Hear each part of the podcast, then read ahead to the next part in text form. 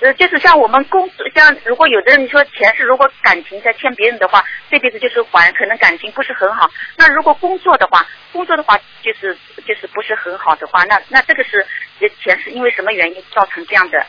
那工作就是工作上感情也不好，实际上这个整个的运作就是跟你家里啊、外外面的亲人呐、一模一样。上辈子你欠欠了谁的，用了谁的，还了谁的，这辈子全部还是在这个圈子里在正常运作，明白了吗？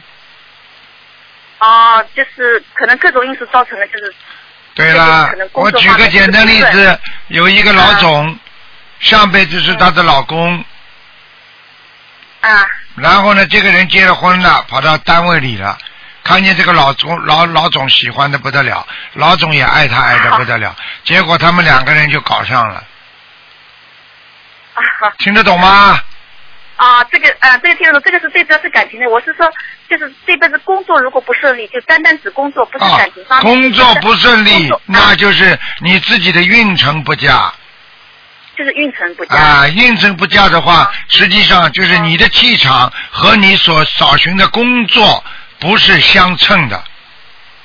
哦。所以人要做自己喜欢做的工作，那会越做越好。自己找了一个嗯自己不愿意做的工作，那是越做越差，明白了吗？啊，对。那这个跟呃，明白了。那这个跟前世就是会不会或哪些方面做的不好，才造成了今世就是工作特别不顺啊？哦，那这个一定一定会有关系的。上辈子，比方说你经常骂人的，那这辈子呢，嗯你找不到好工作，找一个工作一天到晚被人家骂，好。听得懂吗？好好好，这